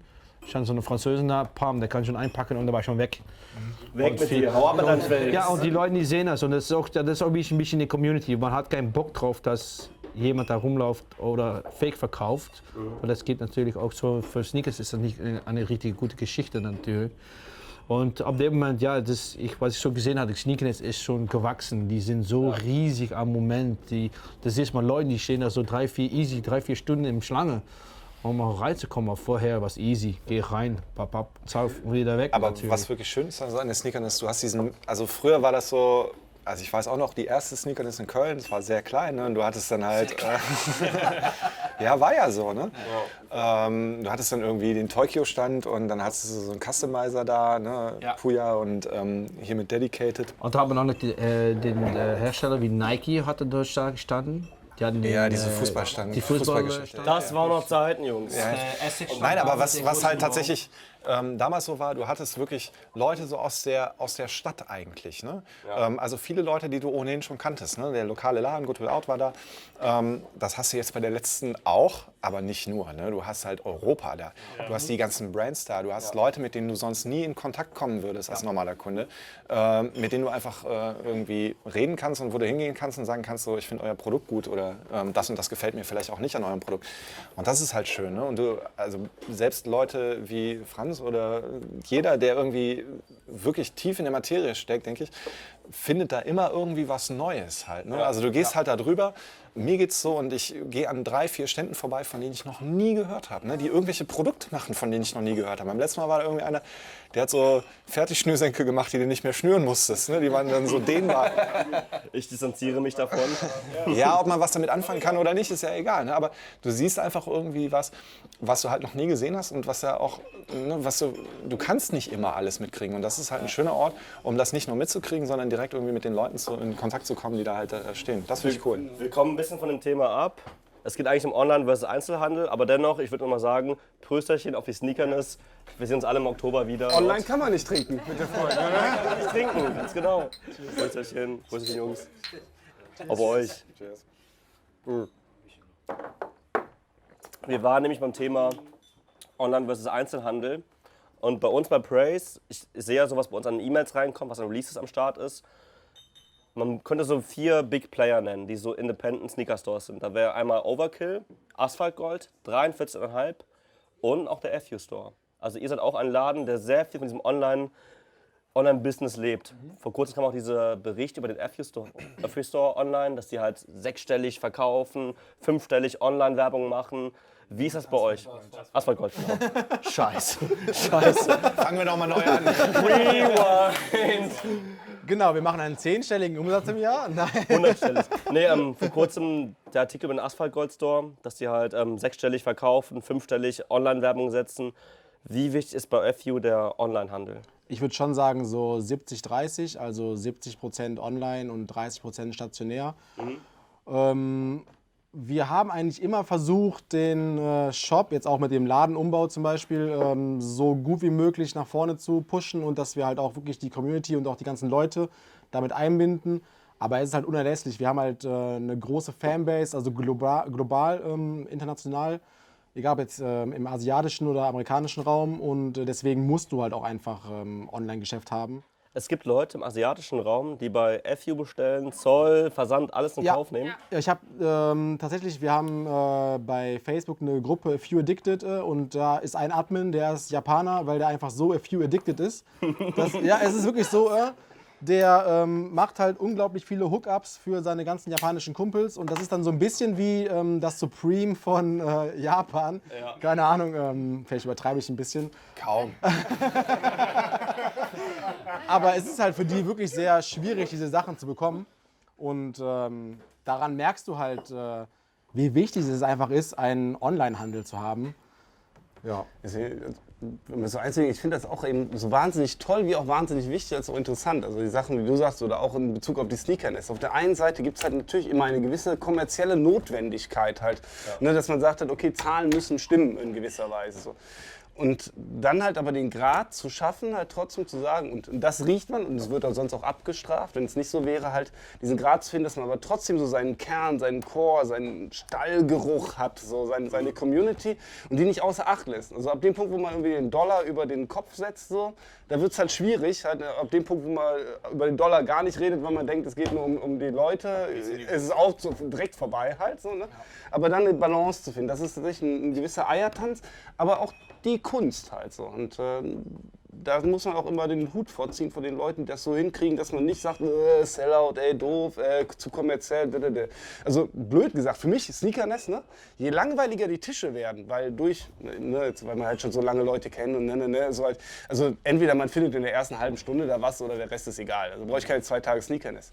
Aber je langweiliger die Tische für mich sind, desto spannender sind eigentlich halt die Tage an sich, weil man hat ja viel mehr Zeit, mit all diesen Leuten zu reden und so wie du sagst, sogar mittlerweile halt eben auch internationaler. Ne, also dass man, äh, und deswegen ist das halt toll. Also man kann auch als so super Scheuklappenchor, Independent Head, sonst wie eigentlich sagen, ich habe da einen Benefit von, wenn ich halt auf eine solche Veranstaltung gehe. Um nochmal ganz kurz auf diesen Online-Shop-Gedanken zurückzukommen. Es ist ja mehr, also klar, in erster Linie ist es eine Verkaufsplattform, gar keine Frage. Ähm, du willst Geld machen, aber ähm, du generierst ja auch ein Publikum und eine Aufmerksamkeit für deinen stationären Verkauf. Und das ist ja auch eine Visitenkarte. Ne? Wenn der Laden online cool ist, ne, dann ist die Wahrscheinlichkeit höher, dass jemand reinkommt und sagt, pff, ich will mir mal gucken, wie die Regale aussehen, als wenn du jetzt einen total schrottigen 0815 Shopify-Store hast. Ne? Shopify, nee, wie heißt das? Doch, Shopify. Ja, und das Ding ist halt auch noch zusätzlich, dass halt immer wieder, es kommen halt immer wieder neue, jüngere Leute dazu. Also es fängt halt immer wieder von Null quasi an. Und wenn du es schaffst, diese Leute, diese jungen Leute für dich zu gewinnen und in deine Community mit einzubinden, dann hast du die auch, wenn es gut läuft, den Rest ihres Sneakerlebens. So. Egal wie lange jetzt eine Halbwertzeit von so einem Sneakerleben ist. ne? Aber ähm, wir haben, ich sehe das halt immer wieder. Ich bin zwar im Office, aber wenn ich in den Store gehe oder wir haben Release, dann sehe ich halt fast immer dieselben Gesichter, aber auch neue Gesichter. Und diese neuen Gesichter sehe ich auch dann wieder und wieder und wieder. Und ich denke mir so, wie geil ist das, dass diese Leute wirklich dann so, die sind wirklich dann addicted. Die haben einfach Bock, dann wirklich zu mir Fuse Store zu kommen. Und wie kommen die dann an euch? Ne? Die googeln dann vielleicht irgendwie Saucony, ich suche was Besonderes, dann kommen sie auf euch, dann sehen sie eure, äh, eure Online-Präsenz. Und dann kommen sie natürlich auch zu euch in den Laden, wenn das irgendwie halbwegs Genau, erreichbar ja, ist. ja. Ne? Und insofern ist das, das ist einfach eine gute Symbiose. Ne? Also im Prinzip kannst du sagen, ähm, der Online-Handel ist, glaube ich, klar, sehr essentiell, was die Zahlen angeht, aber er ist halt auch einfach ein weiteres Schaufenster ne, vom, vom physischen Laden. Insofern ähm, kann man das gar nicht so wahnsinnig voneinander trennen. Aus Shop-Sicht, denke ich. Ich glaube, es ist eher eine Trennung aus Kundensicht, weil du als Kunde halt einfach diesen Bezug zum Produkt und zum, zum Verkäufer im Zweifel dann auch eher natürlich physisch ähm, hast, als wenn du es online hast. was, ich- so ein bisschen bei euch jetzt mitgehört habe, ihr habt das Online-Thema jetzt nicht verflucht, aber es war immer so, ja, eigentlich die Kultur, In-Store, Leute kennenlernen, sich austauschen. Es war immer so, wenn ihr sagen würdet, okay, Online-Store muss man haben, ist Pflicht auf jeden Fall, aber was anderes, In-Store fänd- fändet ihr schon schöner. Es macht mehr Spaß einfach. Ne? Also du hast mehr Spaß im Laden, wenn du da irgendwie klickst und dann bist du ja nach zwei Minuten durch. Ne? Dann hast du das Ding gekauft und dann probierst du es zwei, drei Tage später an. Ja, man hat halt einfach mehr Kundenkontakt. Ne? Genau, ne? also, also Aber es ist auch schon manchmal so, dass äh, online ist gesichtslos. Weißt du? Und ähm, wenn ich im Laden gehe und ich gerne, wenn ich irgendwo reise oder so und ich, ich sehe irgendwo einen, einen Shop, einen Sneakerladen so, reingehen, sind die Leute cool, kaufe ich da. Sind die nicht cool, kaufe ich nicht da, auch nicht online. Äh, es ist am Moment auch so, muss ich auch schon sagen, dass für einen generellen Release Man hat zum Beispiel wie ein Zalando oder nenn etwas. Man, man, muss auch gucken, was man im Portemonnaie hat, natürlich. Man kann nicht 50 Euro, 150 Euro spendieren. Wenn man den Schuh sieht im Sale, natürlich kauft man den bei Zalando. Und dann aber hat man so einen großen Company mal supported eigentlich. Weißt du, ich bin da natürlich auch schon schuldig dran. Weißt du, ich kaufe dann irgendwo bei Zalando so einen Schuh für 50 Euro, weil er noch schon irgendwo bei so Efio oder bei dir schon für 150 zum Beispiel steht. Denke ich, ja, ist schon 100 Euro, ne? Das ist ein bisschen jetzt die Balance, was man sieht. Das, ja, und ich, ich, ich bin gerne, ich supporte die Leute gerne, super. Aber die Leute müssen so cool sein, wenn man reinkommt. Du hast auch gesagt, ich muss eine Community haben. Am Endeffekt, es muss so cool sein. Am Endeffekt habe ich auch Leute, die sagen von, ja, ey, ich habe schon noch 50 Euro dabei. Ich gehe online, ich kaufe mir da irgendwas. Weißt du, das. das Muss man auch dazu sagen, um das ganz kurz aufzugreifen, in einem coolen Laden, also ich, ne, in der Regel kannst du auch, wenn du reingehst und sagst, pass mal auf, so, ich habe den da und da, habe ich den für 50 Euro gesehen, der kostet jetzt bei euch 150, ne? dann geben die den auch für 130. Also, Natürlich, ne, aber du kannst halt mit den Leuten einfach genau. reden. Ne? Und im Zweifel ähm, Und dann haben weißt du, dann die halt auch Leute, die Ich möchte kommen dann keinen, zurück. Ra- Die keinen Rabatt von meinen Freunden, aber so ein, wenn, wenn die Diskrepanz zu groß ist, gehört es schon zum guten Ton, dass man sagt, okay, komm, du gehst eh jeden Monat zu mir rein, kaufst und so. Aber das ist gut. Aber dann, arbeitet, dann liefert man ein bisschen ein von Laden. Sagt man, okay, jetzt liefere ich 20, 30 Euro ein, aber du willst schon, dass die nächste Mal zu dir kommen und nicht bei denen gehen. Weißt du, nicht von, oh, die Leute waren super, die haben mich schon an, 20, 30 Euro, sondern weil Genau, die haben, mich, die haben mich angehört, die, die denken nur mit und sagen, okay, pass auf, ich bin im Laden, ich bin nur alleine, ich muss das nur schon alles zahlen. Ich mag dich jetzt einen guten Preis, dann sagen die alles klar, ja, super. Und nächstes Mal weißt du schon, die kommen bei dir zurück. Und dann ist es ganz easy. Und dann kaufen die irgendwie den Schuh von 150 Euro. Und das bleibt immer so etwas. Kannst du immer einen schlimmen Tag haben natürlich. Aber das kann man nie zweimal machen. Und was du bei Zalando zum Beispiel auch nicht hast, ne, das muss man ja auch sagen, das zahlst du bei den kleinen Läden auch so ein bisschen mit, ist ja nicht nur diese Community und sowas, sondern doch eigentlich ist es genau das. Aber du, äh, du, du kriegst dann auch, halt auch mal ein Event, ne, wo du dann halt Freibier kriegst. Und da kriegst du halt die 20 Euro, kriegst du dann im Bier, in Magazin, in was auch immer, kriegst du dann zurück. Ne? Ähm, also das Zalando halt auch. kaufst einen Schuh, weil dir einer gesagt hat, der Schuh ist cool. Ja, und weil du den Gutscheincode findest oder Ja, oder er billig. Also, Das äh, Problem ist, was man ja, aber Problem, was man jetzt bei Zalando sieht, mein Schuh, wenn ein General Release ist, so zwei Wochen später stehen die schon da im Angebot.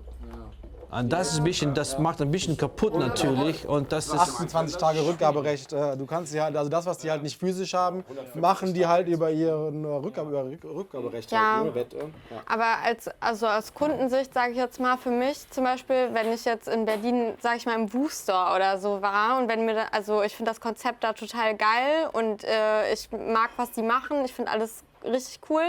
Wenn ich da bin und ich weiß, ich habe eine gute Beratung und eine coole Atmosphäre, dann gebe ich da auch mal für einen Windbreaker äh, 20 Euro mehr aus.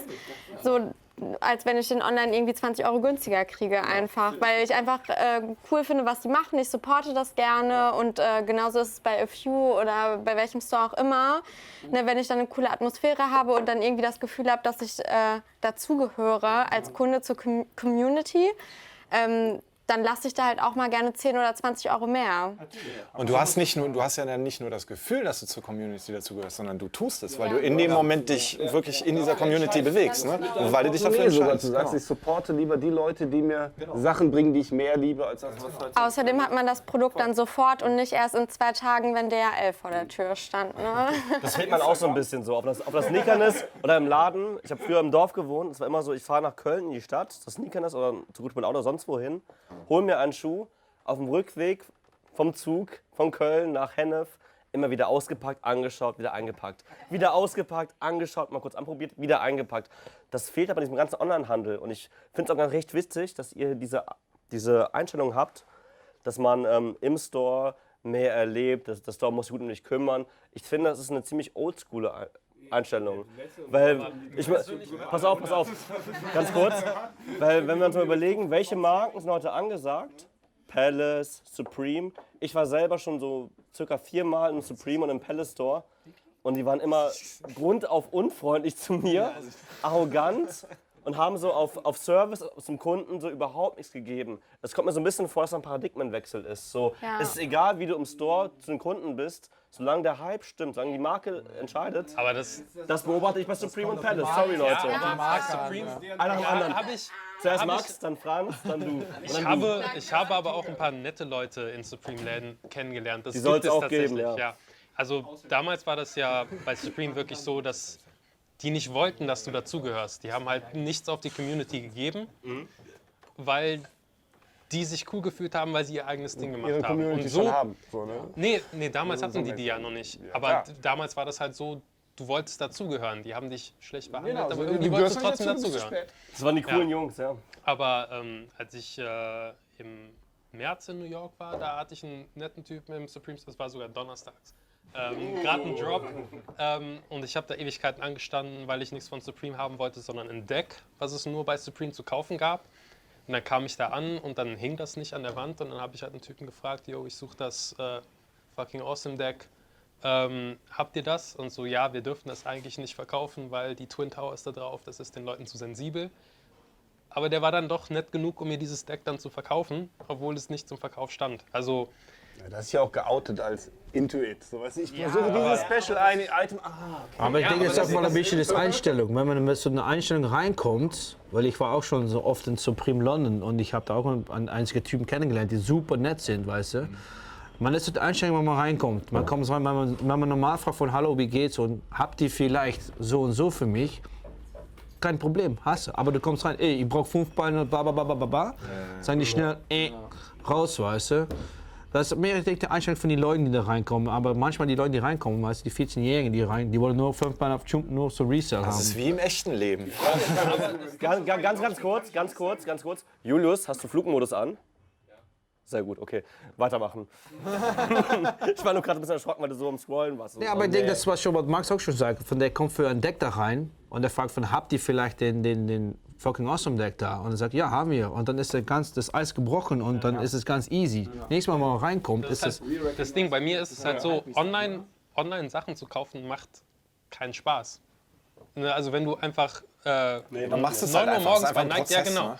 Und wenn du in den Laden gehst, äh, ob du jetzt gecampt hast oder nicht, oder ob du einfach reingehst und irgendwas siehst, dann denkst du dir nachher, boah, ich bin froh, dass ich in diesen Laden gegangen bin und das und das gefunden habe. Und online guckst du einfach, es ist ein Prozess und irgendwann findest du das, was du dir holst, mit PayPal bezahlt und dann denkst du dir, okay, Das ist doch eigentlich genau das, was der Franz vorhin gesagt hat. ne? Mit das schönste Gefühl, das du im Laden haben kannst, ist, dass du in den Laden gehst und dir denkst so, krass, den Schuh da unten, so, den habe ich echt schon seit Ewigkeiten gesucht ne? und den gibt's noch. Ne? Und in meiner Größe, das ist doch geil. Ne?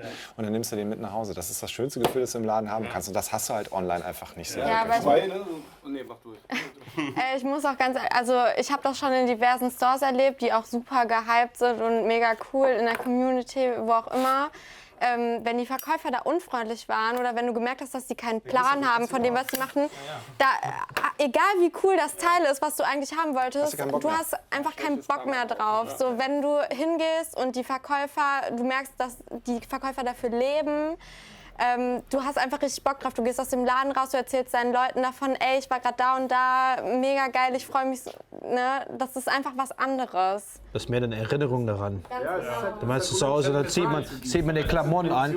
Man sieht die Klamotten an, siehst du von, ja, da hatte ich schon da gekauft für 100 Euro, aber tja, die Typen waren schon angenervt und dann kauft man das nächste Mal Aber gar umso nichts höher muss der Anspruch bei ähm, unabhängigen Sneaker-Stores sein, wie zum Beispiel bei FU, seine Mitarbeiter einzustellen. Also, ich, keine Ahnung, bei, bei größeren Ketten werden, glaube ich, eher Leute eingestellt als bei, bei euch zum Beispiel. Was muss ein Verkäufer bei euch erfüllen? Dass ihr sagt, okay, den, den lasse ich am Kunden los, der ist das Gesicht von FU.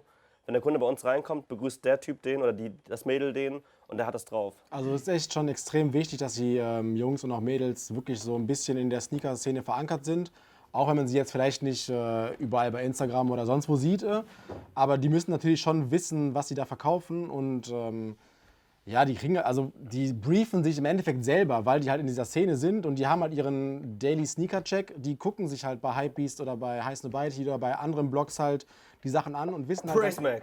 Praise Mac, genau, äh, Entschuldigung. Ähm, und die wissen halt ganz genau, was sie da in der Hand haben. Und das merkt der Kunde natürlich auch. Ne? Das ist so, äh, als ob du ein Auto verkaufst, das ähm, Automatik ist und du sagst dem Kunden, das ist, manu das ist halt manuelle Schaltung, dann denkt er sich auch so, willst du mich verarschen? Warum verkaufst du mir sowas? Das merkst du halt sofort. Ne? Und dann, Du musst halt jemanden haben, der echt ist einfach Genau. ne? und der mit den Kunden irgendwie auf Augenhöhe sein kann. Ich glaube, das ist das Wichtige. Ne? Und wenn du jetzt Gleichgesinnte anfängst, einfach, genau, Gleichgesinnte, ne? weil dann hast du dieses persönliche Ding. Wenn du jetzt einfach nur das Gefühl hast, ähm, der will mir das aufschwatzen, weil das irgendwie gerade einen guten Gewinn bringt, dann hast du keinen Bock drauf als Kunde. Ne? Das will ja niemand. Aber ne? schwierig, oder? Also Klar, ich meine, ich habe schon Verkäuferinnen in so also mit 50ern Stützstrümpfen erlebt, ne, die einfach Verkaufsmaschinen sind, so gesehen. Ne?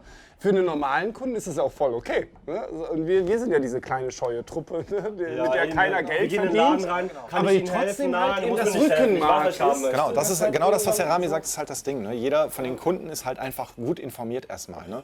Und der will nicht von oben herab behandelt werden. Das heißt, ich glaube, das ist das Wichtigste. Ne? Du willst halt, du brauchst jemanden, der dir irgendwie einfach Unterstützung liefern kann im Sinne von, guck mal, wir haben den noch in der Größe da und den haben wir jetzt nicht, aber vielleicht wir haben, kriegen nächste Woche das und das rein. So, das brauchst du halt. Ne? Du brauchst aber nicht jemanden, der sagt, warum jetzt gerade der Schuh viel cooler ist als der Schuh. Ne? Weil das weißt du selber. Ich du gehst mit der haben, der ist Nein, jetzt doof.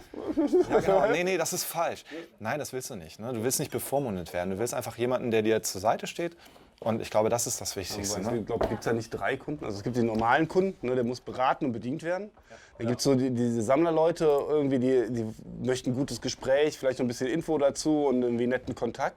Und dann gibt es eigentlich auch noch so diese Ultra-Hypies, die möchten eigentlich, glaube ich, richtig schlecht behandelt werden, weil die dann hinterher sagen so, boah, ich bin einer der wenigen, der trotzdem das Ding da irgendwie aus der Ecke rausgefischt hat. Nee, das ich war glaube, so schwierig. ich glaube tatsächlich, das sind dann sogar Leute, die sich, die sich freuen, wenn sie irgendwie einen, Ver einen Verkäufer gegenüber haben, dem sie noch was beibringen können. Ne? Und dann ist es ganz, ein ganz, ganz schmaler Grad für den Verkäufer, ob er dagegen hält, falsch, oder ob er sagt, ey, krass, ja, wusste ich nicht, ähm, cool, dass du mir das sagst. Und dann gehen beide glücklich nach Hause. Ne? Und ähm, das ist halt das, was ich meine mit, man muss sich auf Augenhöhe beden- äh, begegnen. Ne? Nicht als Verkäufer da oben und als Kunde irgendwie da unten oder sowas, ne?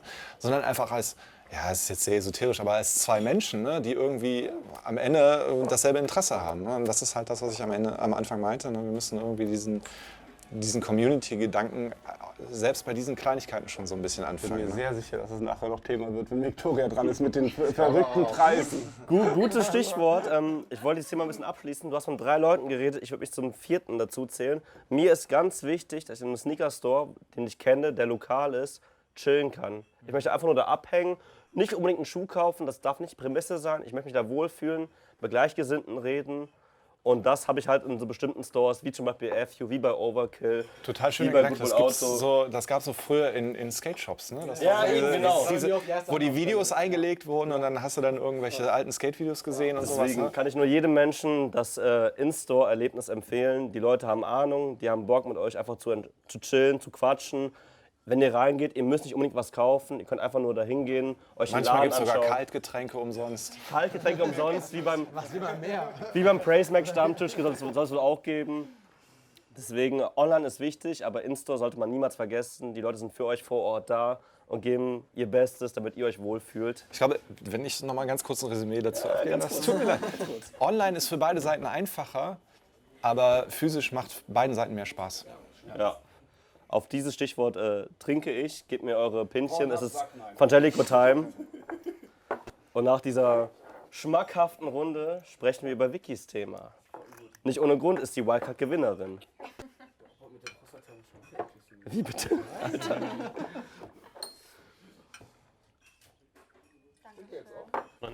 Den Bezug zu Geld, dass wir die Relation zum Geld verlieren, weil wir halt sehr viel Geld für Turnschuhe ausgeben. Bevor wir so ein ernstes und trauriges Thema ansprechen, möchte ich gerne mit euch trinken. Prösterchen. Cool, dass ihr da seid. Prösterchen, Prösterchen. Shoutout Frangelico. Genau. Vicky, das war dein Thema. Ja, bitte. Was hast du dazu zu sagen? Warum gerade das, der Bezug zu Geld? Also ich sehe selber so ein bisschen, dass bestimmte Releases innerhalb eines Jahres teurer werden. Neue Silhouetten wie der Vapor Max, den ich übertrieben feier, aber halt 210 Euro kostet. Ich erinnere mich an eine Zeit, so vor fünf, sechs Jahren, wo ich selber gesagt habe, so okay, 100 Euro für einen Sneaker ist okay, also drüber muss ich überlegen. Hat das so ein bisschen was damit zu tun? Ja, auf jeden Fall. Ich bin halt der Meinung, dass mittlerweile ein Schuh für 180 Euro völlig in Ordnung ist. Und wenn du mal die Relation überlegst, was du dir ansonsten für 180 Euro so kaufen kannst, sei es jetzt Lebensmittel oder sei es, ja, Miete. ja, sei es Miete oder sei es Geld für irgendwelche Ausflüge oder so, ist das halt einfach richtig viel Geld. Aber die Leute heutzutage akzeptieren das einfach und finden das völlig in Ordnung. Da würde ich gerne einen Sammler unter uns fragen, Franz. Ähm, wie viel gibst du im Monat so für Tonschuhe, Streetwear etc. aus? Jetzt, jetzt erwischst du mich natürlich total doof, weil ich gebe, also für Klamotten im Moment immer noch, ne, weil, weil das halt eher eine, das hat eine andere Halbwertszeit als Schuhe im Endeffekt. So ein T-Shirt wäscht sich halt aus und so weiter, ne, und, oder Mode ändert sich und so, ne. Ähm, für Schuhe ist es halt tatsächlich, äh, muss ich zugeben, halt deutlich geringer geworden, weil es eigentlich nur so, so ein, vielleicht eine Handvoll Schuhe gibt, die man immer noch jagt und immer noch nicht hat, ne? für die man auch direkt so, egal, ich zahle, sag's mir einfach. Ne? Zum Beispiel so ein Kakerlak. Sorry for that. Äh, ähm, aber ansonsten ist das weniger geworden und im Gegenteil. Ich, also ich beobachte das mit, mit einer Verwu Mischung aus Verwunderung und, und Abscheu, wie da gerade die Entwicklung ist. Weil im Moment scheint so der State of Mind zu sein, lass mal gucken, wie weit wir das Ding treiben können. Wir machen den Schuh noch billiger und verkaufen ihn noch teurer. Und wenn wir genug Promo machen, sagen die Leute, ja, zahle ich trotzdem. Das finde ich eine ganz absurde Entwicklung, die auch ganz viele Leute ausschließt. Halt. Na, also außer der Entwicklungskosten am Anfang jetzt. Aber so diese ganze Flynet, PrimeNet, you name it, whatever Nummer, ist ja echt eine extrem kostengünstig. Gut, dass du dich einschaltest. Ich würde mal jetzt ganz ein Rollenspiel machen. Ich bin ein Kunde, ich komme in Store zu euch. Ich möchte einen Schuh kaufen. Sagen wir mal, der Vapor Max, ich komme zu dir in deinen Store nach Bonn und sagst, ja, was kostet denn der Klaus? Und sagst mir 210 Euro. Dann frage ich dich, warum 210 Euro? Also ihr seid im Endeffekt als Stores die Person, die die Schuhe verkauft und das dem Kunden irgendwie rechtfertigen müssen. Wie, wie machst du das dann im Idealfall? Hier gibt es die Marke vor, was du nehmen musst. Ne? Ja, also ich meine, VaporMax ist natürlich was, wo du als erstes mal, ähm, du zahlst erstmal bei jedem oder bei den meisten neuen Modellen ein bisschen mehr, weil du Entwicklungskosten hast. Ne? Da hast du jetzt noch speziell ähm, eine, eine aufwendige Technologie oben und eine aufwendige Technologie unten. Du hast viel Air, du hast viel Flynet. Ähm, das alleine macht den Schuh erstmal teuer. Ähm, Insgesamt kann man aber tatsächlich sagen, deswegen muss ich dir gerade so ein bisschen widersprechen, Nike hat die Preisspirale so ein bisschen runtergefahren. Man kriegt das gar nicht so mit, aber die Modelle sind in den letzten zwei Jahren einfach um 10% günstiger geworden im Schnitt. Ne? Ähm, Als der Flyknit Air Max zum ersten Mal rauskam, der hat ja auch 250 Euro Retail sie ein paar Jahre gekostet. vorher natürlich hochgeschraubt, klar. Aber ähm, im Großen und Ganzen ist es tatsächlich ein bisschen günstiger geworden. Ich glaube, man muss insgesamt ein bisschen differenzieren. Es gibt verschiedene Käuferschaften. Und es gibt auch verschiedene Preismodelle. Und es gibt immer so Schnittpunkte. Ne? Im Prinzip, wenn du einen Schuh ähm, mal, unter 90 Euro kaufst oder angeboten kriegst, dann sagst du, pff, der ist Mist. So, ne? der, ist mit, der ist irgendwie zu günstig. Ne? Der ist so günstig, der kann nicht Das Material ist nicht so gut und keine Ahnung. Ne? Das ist ganz schlimm, ja, ja. Aber das ist so, ne? Also unter 90 Euro ist schwierig. 90 Euro ist okay. Und ähm, so bis 120 Euro, das ist so im Schnitt der, kann man sagen, günstige Schuh, ne? in der Wahrnehmung. Ähm, so von 120 bis 150 Euro kann man sagen, ist der normale Schuh. Von 150 bis 180 Euro oder vielleicht 190 Euro so, das nimmt man noch mal in Kauf. Und ab 200 Euro spätestens, da überlegst du es dir einfach. Ne? Da gönnst du dir einen im Monat. Das sind so die, die vier Kategorien, wo ich sagen würde, da fallen Schuhe rein oder raus. Ähm, und für jede Kategorie gibt es halt auch die Käuferschaft. Ne? Für die Kategorie unter 90 Euro ist es vielleicht der Student, der nicht so viel Geld zur Verfügung hat, der einfach nur einen bequemen Schuh ha- haben will und der zwei Paar Schuhe zu Hause hat. Für die anderen sind es, äh, weiß ich nicht, Leute, die äh, vielleicht ein bisschen mehr Wert auf den, den schöneren Schuh legen, ein bisschen was Individuelleres haben wollen, aber halt auch nicht so wahnsinnig viel Budget irgendwie investieren wollen, weil sie halt sagen, es ist ein, weiß ich nicht, Verschleißgegenstand. Die Leute, die dann von 120 bis 180 Geld ausgeben, die sind schon informiert. Die wissen, was sie haben wollen und die wollen auch einen neuen Scheiß haben und die wollen auch irgendwas Besonderes haben. Was ne? Exklusives quasi. Was Exklusives. Und ja, aber ne, Also, Ja. also er muss ja auch, weil ich, nee, ich glaube, das ist halt. Aber man weiß halt, ich habe das ich glaub, richtig- und deswegen nehme ich viel Geld dafür und Leute sagen auch so, ey, ich habe einen Schuh für über 200 gekauft und wir reden jetzt noch nicht von Reset, sondern Retail über 200. So, Ich glaube, ab Jeder 200 weiß, ich habe auch 200 dafür bezahlt. Nee, aber Das zum sind Beispiel- die teure Jeans Nein, nein, oder nein, sonst aber so ein halt, ne? Zum Beispiel, finde ich, der kostet 210 Euro, aber das ist kein Schuh, mit dem du angibst. Wenn du dir jetzt irgendeinen White 3 oder Die so holst. glaube ich schon. Also Nee. nicht hier am Tisch oder so, aber jetzt Also Nein, ich aber ich glaube, auch viele Mädels. ist das schon, weil die wenn du Leute kaufen auch für 200 Euro 200 einen ausgibst. Chucks, wo Y3 draufsteht. Wenn du So, 200 weißt du, Euro weil plus hier ausgibst, dann Camp bist David du halt entweder oder so. derjenige, der, der also ne, Y3 ist das, was sich irgendwie in dem Bereich halt irgendwie hervortut. Ja, Ähm, ist so ein bisschen High Fashion dann halt. Ja. Genau, das ist dann halt schon so ein bisschen High Fashion, aber immer noch cool. Und dann gibt es halt so Sachen wie, wie, wie Gucci. Die kosten auch so viel. Aber, aber Ne? Gucci sieht man mehr, wenn man trägt. Ja, aber das, das ist dann Show-Off. Ne? Das ist dann, Ich weiß, was du meinst. aber lass uns gerade noch reinholen. So. Wir sind immer noch beim Bezug zu Geld. Die Preise sind gestiegen oder auch nicht so. Wie, wie rechtfertigt man das? Und ich würde da gerne noch mal so ein bisschen die, die Sicht aus der Zielgruppe wahrnehmen. Also bei dir, Vicky, da hättest du gerade ein, das, du- das, das Glas ist halb voll. Ähm, wie siehst du das? Also ich als Endverbraucher muss schon sagen, es ist alles so ein bisschen teurer geworden.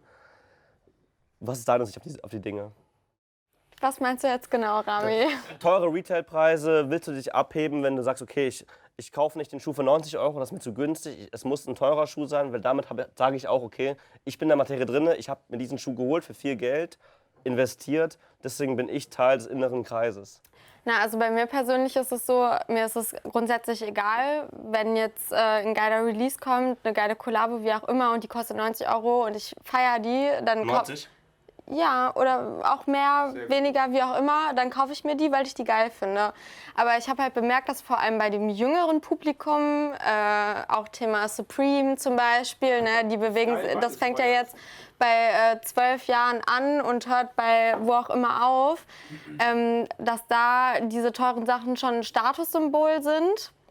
Ähm, ich bin zum Beispiel persönlich überhaupt kein Supreme-Fan. Also ich habe auch, äh, ich habe ein Shirt von Supreme, aber nicht weil es Supreme ist, sondern einfach weil ich das cool finde. Welches? Von Sadie. Ah, okay. Heißt nicht schade? Schade, wollte ich gerade sagen. Schade. Von Sadie, ich bin so ein großer Fan von der. Ja, sorry. Ne? Ähm, ja, weiß ich nicht. Ich habe das für einen guten Kurs bekommen und ich hätte jetzt auch keine 200 Euro dafür bezahlt oder für das Nasty, was jetzt aktuell am Start ist, was auch für 200 Euro auf Ebay steht.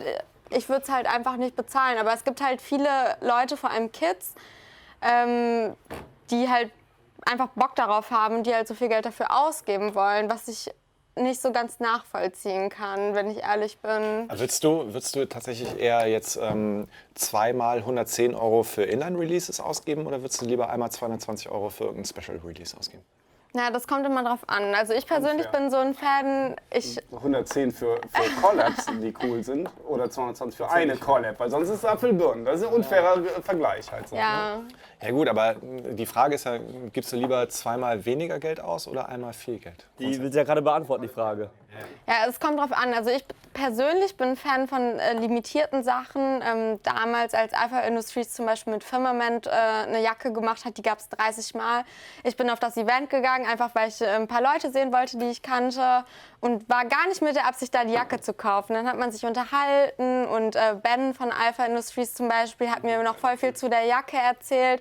Und dann dachte ich mir auf einmal, ey, geil, richtig coole Sache, die ihr gemacht habt. Und dann habe ich mir die einfach gekauft. Ne? Alpha-Jacke 250 Euro ist viel Geld. Aber wenn du bedenkst, wie, was dahinter steckt, was für Ideen dahinter stecken, was das für Materialien sind, dann denkst du dir, okay, scheiß drauf, ich gebe es aus. Das ist nämlich ein guter Punkt. Also ein Vorwurf, den ich häufiger von Leuten halt höre, die halt nicht so into Sneaker sind, so ja, du gibst dafür 180 Euro auf oder 250 Euro, die werden auch billig produziert, das, die haben noch kaum Kosten, die Hersteller, die machen die Taschen damit voll.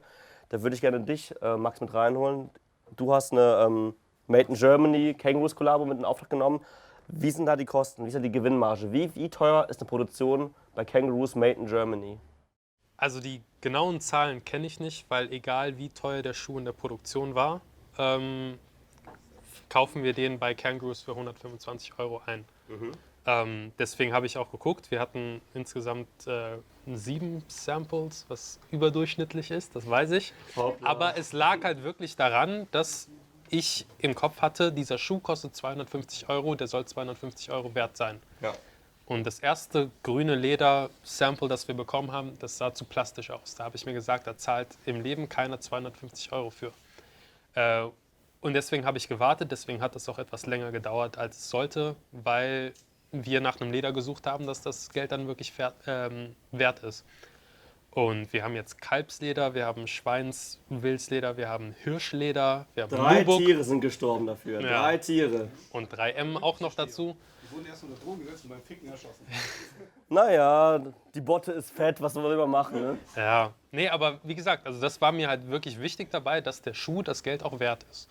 Ähm, und ja, ich weiß jetzt nicht, wie viel Kangaroos dafür bezahlt hat, diesen Schuh zu produzieren. Es kann auch sein, dass der in der Produktion mehr gekostet hat als die 125 Euro. Glaube ich zwar nicht dran, aber ähm, Aber auch nicht viel weniger. Die schnappen da we- genauso wenig dran wie hier. Eben. Ja. Ne, und ähm, der Schuh kostet dann 250 Euro im Retail. Ähm, aber da ist natürlich auch viel Aufwand, der da drin steckt.